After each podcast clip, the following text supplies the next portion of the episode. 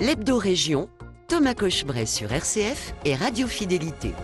Bonjour à toutes et à tous et bienvenue dans votre magazine d'actualité régionale. Au sommaire cette semaine, le gouvernement prépare un nouveau projet de loi de programmation des finances publiques jusqu'en 2027. Voilà de quoi inquiéter les petites communes qui craignent pour leur dotation.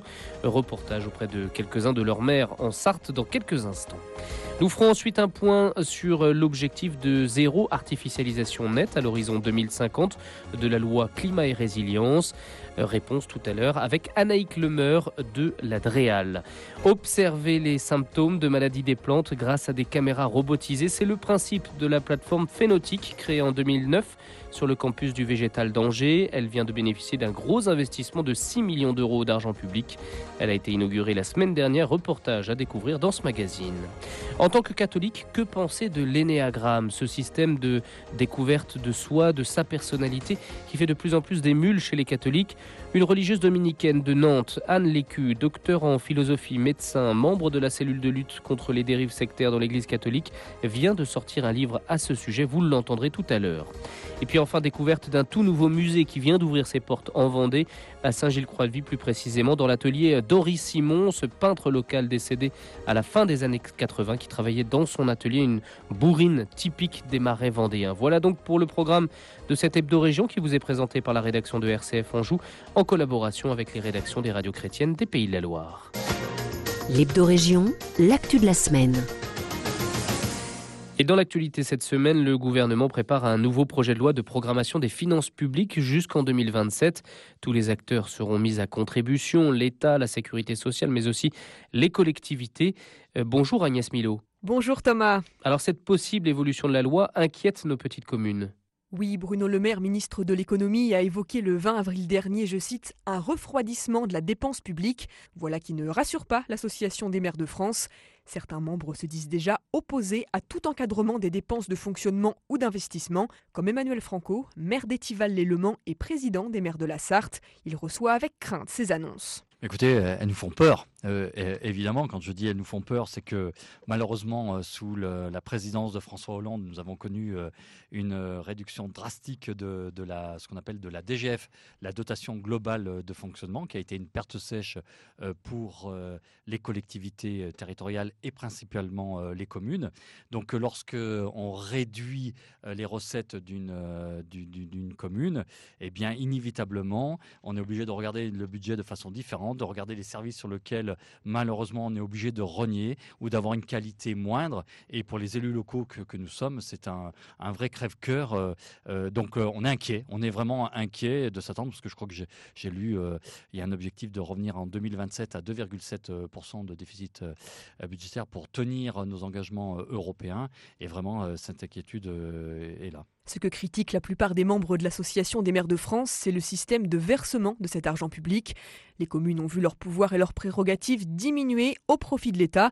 Les subventions et les dotations venues d'en haut ont remplacé peu à peu les impôts locaux. Emmanuel Franco. À, force de nous supprimer euh, euh, notre pouvoir fiscal, eh bien on va être que sous perfusion de l'État en fonction des dotations, en fonction des gouvernements. Donc on aura des augmentations, des baisses, et c'est parce qu'on veut. Nous, on veut être libre, euh, libre de notre gestion, euh, de notre gestion locale, libre de nos investissements, euh, et donc il nous faut donner les moyens. Alors peut-être qu'il faut faire une grande réforme sur la, fiscalité locale. On a supprimé la taxe d'habitation un peu comme ça. On avait compris que c'était un, espèce de, coup de, campagne présidentielle du, du président Macron. Il l'a mis en œuvre, et pas de souci. Et ça pose le questionnement aussi. je suis habitant d'une commune, je ne paye pas de taxes foncières, mais j'ai quand même droit au service. Voilà, il y a vraiment tout ce questionnement-là qu'il faut aller creuser, qu'il faut prendre le temps, mais on ne prend jamais le temps. On est toujours dans l'immédiateté, il faut faire des réformes, il faut s'affirmer réformateur, etc. Et c'est ce qui nous manque, je crois, aussi dans, dans toutes ces réflexions. Agnès, on s'en doute, les maires de France ont besoin de ces dotations pour assurer le bon fonctionnement, la vie même de leur commune.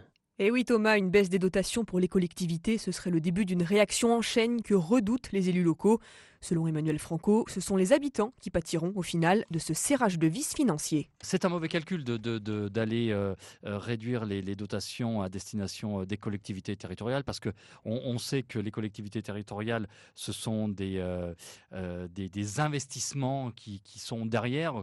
Combien je vois aujourd'hui d'investissements lourds de rénovation énergétique, de construction de salles de sport. Et tout ça, c'est bien sûr pour, le, pour nos habitants de nos territoires.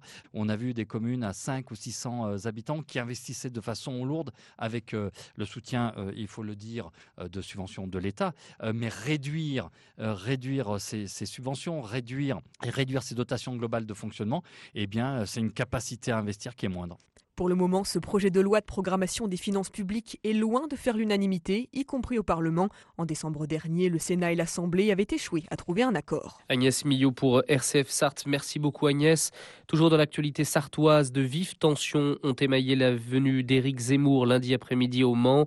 Environ 200 manifestants se sont retrouvés au pied de la cathédrale, près du 8 rue du Doyenné, où le chef du parti Reconquête tenait une séance de dédicace de son dernier livre. Face à un important dispositif de sécurité, les manifestants ont bruyamment fait part de leur colère. Entre slogans antiracistes et concerts de casseroles, des insultes et coups de poing ont été échangés avec des militants pro-Zemmour, nécessitant l'usage de gaz lacrymogène par les forces de l'ordre. Des policiers en renfort vont arriver au Sable d'Olonne en Vendée. Cinq sont attendus pour le mois de septembre. L'information a été annoncée mercredi par la préfecture de Vendée et s'inscrit dans le renforcement d'effectifs prévu par la loi d'orientation et de programmation du ministère de l'Intérieur. Parallèlement, il a été également annoncé la création de neuf postes de policiers nationaux en Maine-et-Loire, trois à Cholet et six à Angers. L'affichage du portrait officiel du président de la République devrait bientôt être obligatoire dans toutes les mairies françaises. Un amendement en ce sens a en tout cas été voté hier à l'Assemblée nationale. L'amendement porté par le député Renaissance de Maine-et-Loire, Denis Masseglia. Les mairies sont les maisons des Français. Le portrait du président doit être affiché par respect de leur choix, a-t-il déclaré dans l'hémicycle. L'hebdo-région rencontre avec. Chaque année, des surfaces naturelles, agricoles et forestières sont artificialisées en raison notamment de l'extension urbaine et de la construction de nouveaux habitats. La loi climat résilience prévoit un objectif de zéro artificialisation nette à l'horizon 2050. Alors de quoi s'agit-il exactement? Et réponse avec Anaïk Lemeur au micro d'Isabelle Rupin pour Radio Fidélité Mayenne. Bonjour Isabelle. Bonjour Thomas. Cet objectif est justifié par le législateur comme la nécessité de préserver les espaces pour limiter les risques sur le changement climatique et la biodiversité. Avant toute chose, l'INSEE et l'ADREAL, la Direction régionale de l'environnement, de l'aménagement et du logement, ont réalisé une étude pour connaître la nature exacte et la progression de la consommation d'espace pour la période 2009 à 2019. Et l'on s'aperçoit que dans les pays de la Loire, l'espace consommé pour l'habitat augmente davantage que dans le reste de la province. 8,2% chez nous contre 7,7%. Anaïs Glemeur analyse ces chiffres pour nous. C'est principalement lié à la dynamique démographique qui caractérise la région. Même si au sein de la région, euh, les, situations sont euh, assez hétérogènes, euh, le principal facteur ici, c'est la croissance démographique et c'est la croissance des ménages. Parce qu'on a une réduction de la taille moyenne des ménages, principalement liée au phénomène de décohabitation, qui fait qu'on a plus de ménages à loger dans nos territoires. La maison individuelle est très très présente hein, dans la région. Elle représente 71% du parc de, logements. Ce taux reste assez élevé, mais est un peu atténué quand même par des pratiques en termes de logement qui sont désormais plus vertueuses. Voilà, en signalant un fléchissement de cette augmentation depuis 2014. On a euh, quasiment 5% euh, d'augmentation de la, consommation entre 2009 et 2014 et on descend à 3,1% entre 2014 et 2019.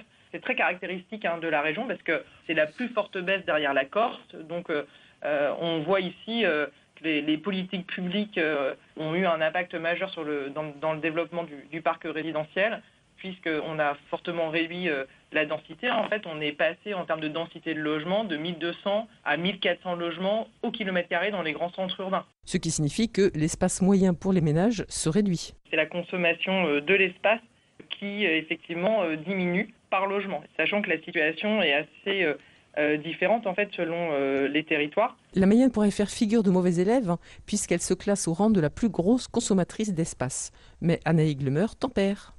Ce qu'on a constaté en fait sur la période 2009-2019, c'est une augmentation de près de 12% en fait euh, de la surface consommée à destination de l'habitat contre par exemple en Loire-Atlantique de 7%. Donc effectivement, ça paraît beaucoup plus important.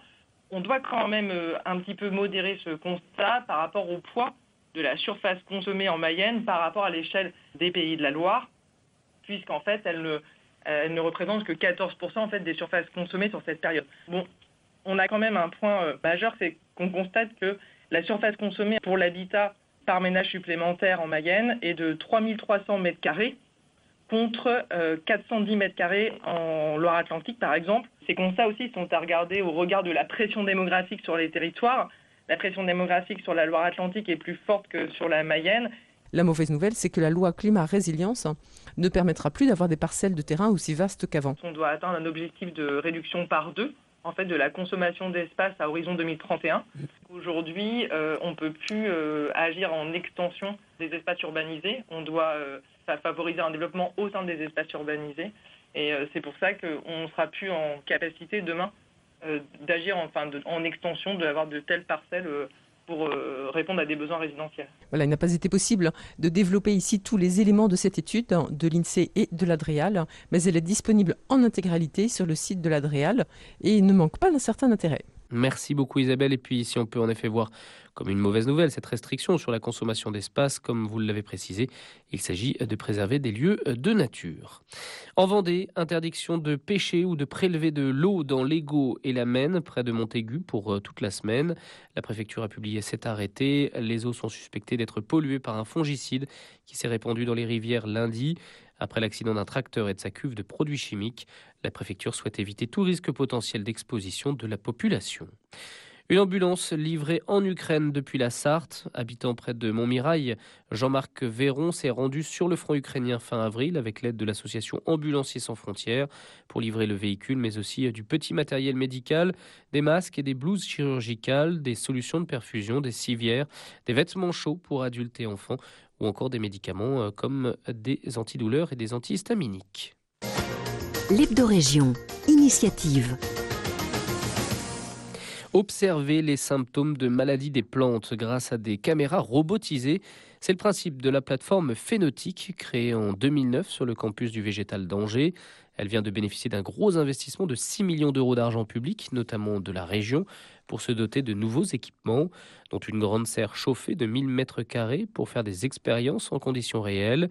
Elle a été inaugurée la semaine dernière. Reportage Marion Bastit. La plateforme phénotique sert au phénotypage. Il s'agit d'observer les réactions des plantes face à des stress induits par leur environnement, explique Tristan Bourreau, enseignant-chercheur à l'Université d'Angers. Il est le directeur de la plateforme phénotique. C'est-à-dire qu'on va pouvoir, à partir de l'observation des plantes, quantifier un certain nombre de euh, caractéristiques de la plante en réponse à un environnement particulier, en réponse à euh, des stress euh, induits par des maladies fongiques, des maladies bactériennes ou bien des stress environnementaux. Jusqu'à présent, en fait, les résultats étaient observés visuellement et notés par des expérimentateurs. Et avec le développement maintenant des technologies numériques, pour gagner en débit et pour gagner en précision, on utilise de plus en plus l'imagerie et euh, la robotisation pour pouvoir acquérir des images à, très gros débit et pour pouvoir ensuite traiter ces images, pour pouvoir quantifier de manière objective les caractéristiques d'intérêt sur les plantes. Les 6 millions d'euros d'investissement ont notamment permis d'équiper les serres de recherche avec du matériel encore plus sophistiqué. Avec des robots qui vont pouvoir faire circuler des caméras au-dessus des plantes ou autour des plantes de manière à pouvoir imager de manière automatique dans des enceintes de culture. Donc c'est vraiment des chambres dans lesquelles on va pouvoir régler la luminosité, la température, l'hygrométrie de manière à vraiment la pouvoir expérimenter dans toutes les conditions possibles. On peut même envisager d'injecter du euh, dioxyde de carbone. Donc tout ça c'est des équipements qui permettent aussi euh, d'envisager à terme de se positionner sur des études qui permettent d'étudier comment les plantes vont réagir à des modifications climatiques telles que l'augmentation de la température, telles que l'augmentation du niveau de CO2. Mais le plus impressionnant, c'est une grande serre chauffée de 1000 mètres carrés où les légumes pousseront hors sol. Quand on fait des expérimentations scientifiques, on se rend compte que les résultats qu'on obtient dans les serres de recherche sont souvent difficiles à transposer dans des conditions réelles de production. Et c'est là que cette nouvelle intervient. Cette nouvelle serre, c'est une serre qui est identique aux serres de euh, production horticole, en particulier production de tomates ou de concombres. C'est des serres euh, similaires à celles qui sont utilisées par les producteurs. Et c'est une euh, serre donc, que l'on est en train d'implémenter avec tout un ensemble d'équipements qui vont nous permettre d'imager les plantes à haut débit dans des conditions de production réelles. Et donc ça, c'est un dispositif qui est unique en Europe. Le but pour les chercheurs, hein, c'est de mieux détecter les symptômes précoces des maladies des plantes. L'objectif de ces technologies euh, basées sur l'imagerie serait d'arriver petit à petit à mettre en place des systèmes qui permettent de surveiller les serres et de mettre en évidence le plus rapidement possible des problèmes de maladies dans les serres de manière à envoyer des alertes aux producteurs afin qu'ils puissent réagir le plus tôt possible et éviter que la maladie se propage au reste des plantes de la serre. Des systèmes destinés au maraîchage hors sol sous serre chauffée qui ont donc bénéficié de 6 millions d'euros d'argent public venus de l'agglo d'Angers, de la région, de l'État et de l'Union européenne. La région des Pays de la Loire a financé cet outil pour près de 1,2 million d'euros. Et puis, elle aussi était porteur d'une belle initiative, mais se trouve actuellement en difficulté. La société Ineo est en redressement judiciaire. Cette société créée en 2019 par Jérémy Quentin est spécialisée dans le rétrofit, technologie qui consiste à convertir d'anciens véhicules thermiques en véhicules roulant à l'électrique ou à l'hydrogène. Née au Brésil, elle est installée depuis fin 2022 sur l'ancien site Michelin à La Roche-sur-Yon. L'hebdo-région, l'actualité religieuse. Et direction Nantes à présent pour y rejoindre Simon Marty. Bonjour Simon. Bonjour Thomas, bonjour à tous. Alors Simon, ce matin, vous revenez sur l'énéagramme, un, procédé qui fait débat. Oui, alors pour rappel, l'énéagramme est un modèle de personnalité qui permet de comprendre le mode de fonctionnement d'un individu donné. Depuis quelque temps, il envahit la société française, des librairies aux médias, en passant par les retraites spirituelles et même jusque dans les institutions ecclésiales. Un outil qui a interpellé Anne Lécu, religieuse dominicaine et médecin en milieu carcéral. Alors j'ai voulu investiguer dessus parce que j'avais reçu des témoignages euh, inquiétants à ce sujet, et notamment des personnes qui disaient avoir été enfermées dans ce type de lecture après des stages où elles avaient dû euh, prendre en compte une sorte de, blessure intérieure primitive, et c'était très compliqué pour elles de sortir de, ça. Et puis, la deuxième chose, j'ai moi-même été sollicitée par la Mivilude. Il se trouve que j'avais fait un diplôme d'université à la fac de médecine dans le cadre de mon travail sur l'emprise. Euh, et j'avais donc été sensibilisée à la question de l'énéagramme et la Mivilude m'a contactée, donc la Mivilude, l'organisme euh, de l'État qui lutte contre les sectes, mmh. m'a contactée parce qu'ils savaient que j'avais travaillé un peu sur l'énéagramme et euh, ils avaient eux beaucoup de soucis avec de la formation professionnelle en entreprise qui était inquiétante à leurs yeux.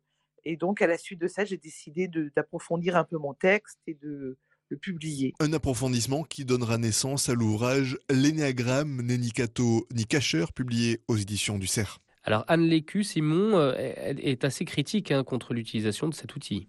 Oui Thomas, et encore plus quand il est utilisé dans le cadre de l'Église.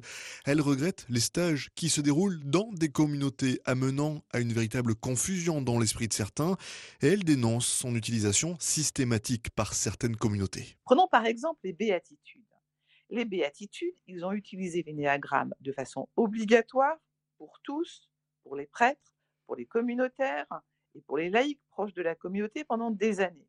Or, vous savez comme moi que Éphraïm a écrit sur l'énéagramme.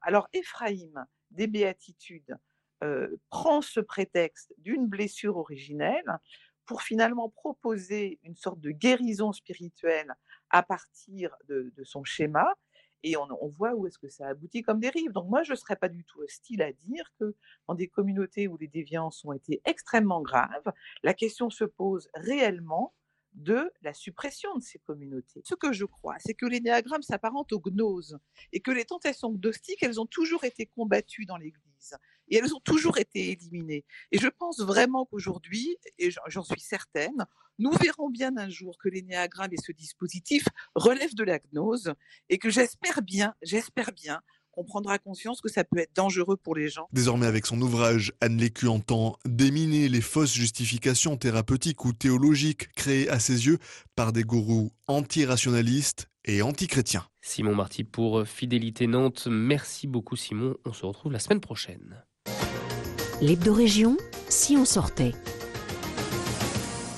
En Vendée, au bord de la mer, à Saint-Gilles-Croix-de-Vie, un tout nouveau musée vient d'ouvrir dans un tout nouvel écrin l'atelier Henri Simon, les Rimagures. Henri Simon, c'est un peintre local euh, décédé à la fin des années 80 et qui travaillait dans son atelier une bourrine typique des marais vendéens. Tanguy Papin, bonjour. Bonjour. Alors vous avez assisté, Tanguy, à l'inauguration du lieu Autour de cette bourrine, la commune a donc construit un espace d'exposition qui se veut un lieu de rencontre et d'échange autour de l'art. L'esprit du projet est loin de l'image parfois austère et cloîtrée des musées d'art graphique dans notre pays. Le lieu est un atelier, un espace de travail. Il doit donc rester un espace de travail. Jérôme Ménard est adjoint à la mairie de Saint-Gilles en charge de la culture et du patrimoine. Il explique pourquoi l'atelier Henri Simon est à la fois un musée et un atelier. Donc en fait, ce site va être ouvert euh, à l'année. Nous accueillerons donc une, une exposition Henri Simon différente tous les ans qui prendra qui, prendra vie euh, juste avant l'été. Donc euh, cette année, le thème, c'est une folie d'artistes qui tourne donc autour de surtout des, bourrines, des bâtiments dans lesquels le peintre a, travaillé. Et on sait déjà que l'année prochaine, on sera plutôt sur le portrait. Et l'hiver, euh, au printemps, nous accueillerons des artistes en résidence, du collectif d'artistes. Plutôt contemporains d'ailleurs, pour que ce lieu reste ce qu'il était à l'époque, c'est-à-dire un lieu de création mais aussi de diffusion. Donc nous diffuserons l'œuvre d'Henri Simon, mais ça sera aussi un lieu de travail avec ces artistes euh, en résidence. Et euh, donc ce, site en fait coche plusieurs cases puisque on a l'aspect entre guillemets beaux arts où on va effectivement donc diffuser les, les œuvres d'Henri Simon. On a aussi donc euh, l'aspect de la création mais on a aussi beaucoup appuyé sur l'idée de, se dire qu'il fallait que ce soit aussi un lieu de travail. Et ce côté lieu de travail, il est particulièrement destiné à un public jeune. Il y a d'ailleurs deux écoles presque attenantes au musée. On a aussi beaucoup appuyé sur l'idée de, se dire qu'il fallait que ce soit aussi un lieu de, où, les, où les, scolaires vont venir aussi travailler. Donc on aura un gros dossier pédagogique sur le, sur le site. On aura une salle dédiée justement au, au travail aussi pour les, pour les, pour les plus jeunes. L'idée, bien évidemment, c'est que c'est de se dire que euh, on veut donner un peu cette chance-là aux, élèves du coin, de, avant d'aller dans les grands musées, bah, de découvrir bah, des artistes et peut-être des grands artistes du coin et de découvrir les différentes techniques de peinture, découvrir euh, pourquoi, comment, pourquoi un moment c'est gai, pourquoi un moment c'est triste, tout ça. Voilà la base de la base et voilà. Cette idée de faire connaître un peintre du pays, c'est aussi de la conservation du patrimoine historique et humain. Oui, tout à fait. Henri Simon, il était ancré dans son territoire. Il a peint notamment beaucoup d'aquarelles de paysages vendéens, des portraits d'habitants locaux.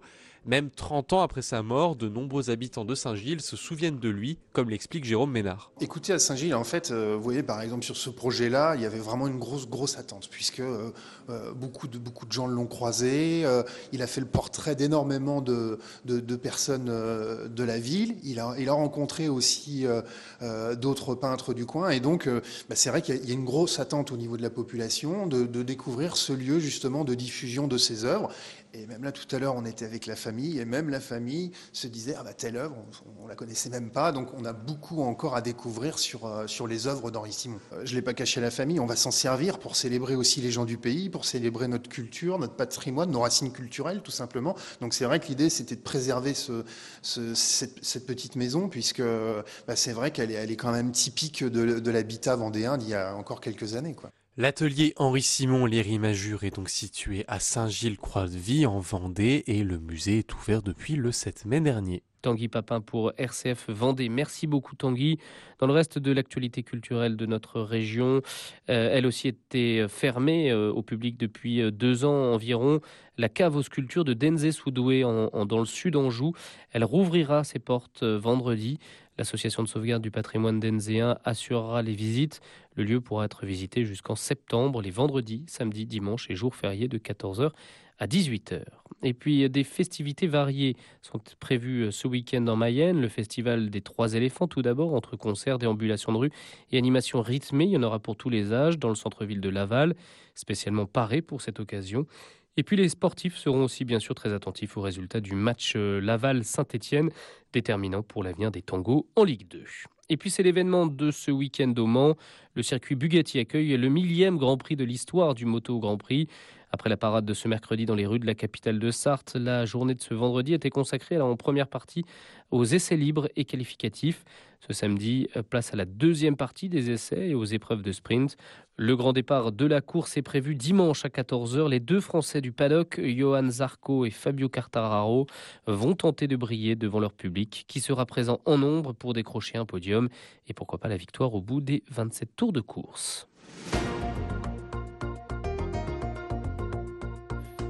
Et voilà, c'est la fin de cette hebdo-région des Pays de la Loire qui vous était présentée par la rédaction de RCF Anjou en collaboration avec les autres rédactions des radios chrétiennes des Pays de la Loire. Merci à toutes et à tous de nous avoir suivis et je vous souhaite un excellent week-end.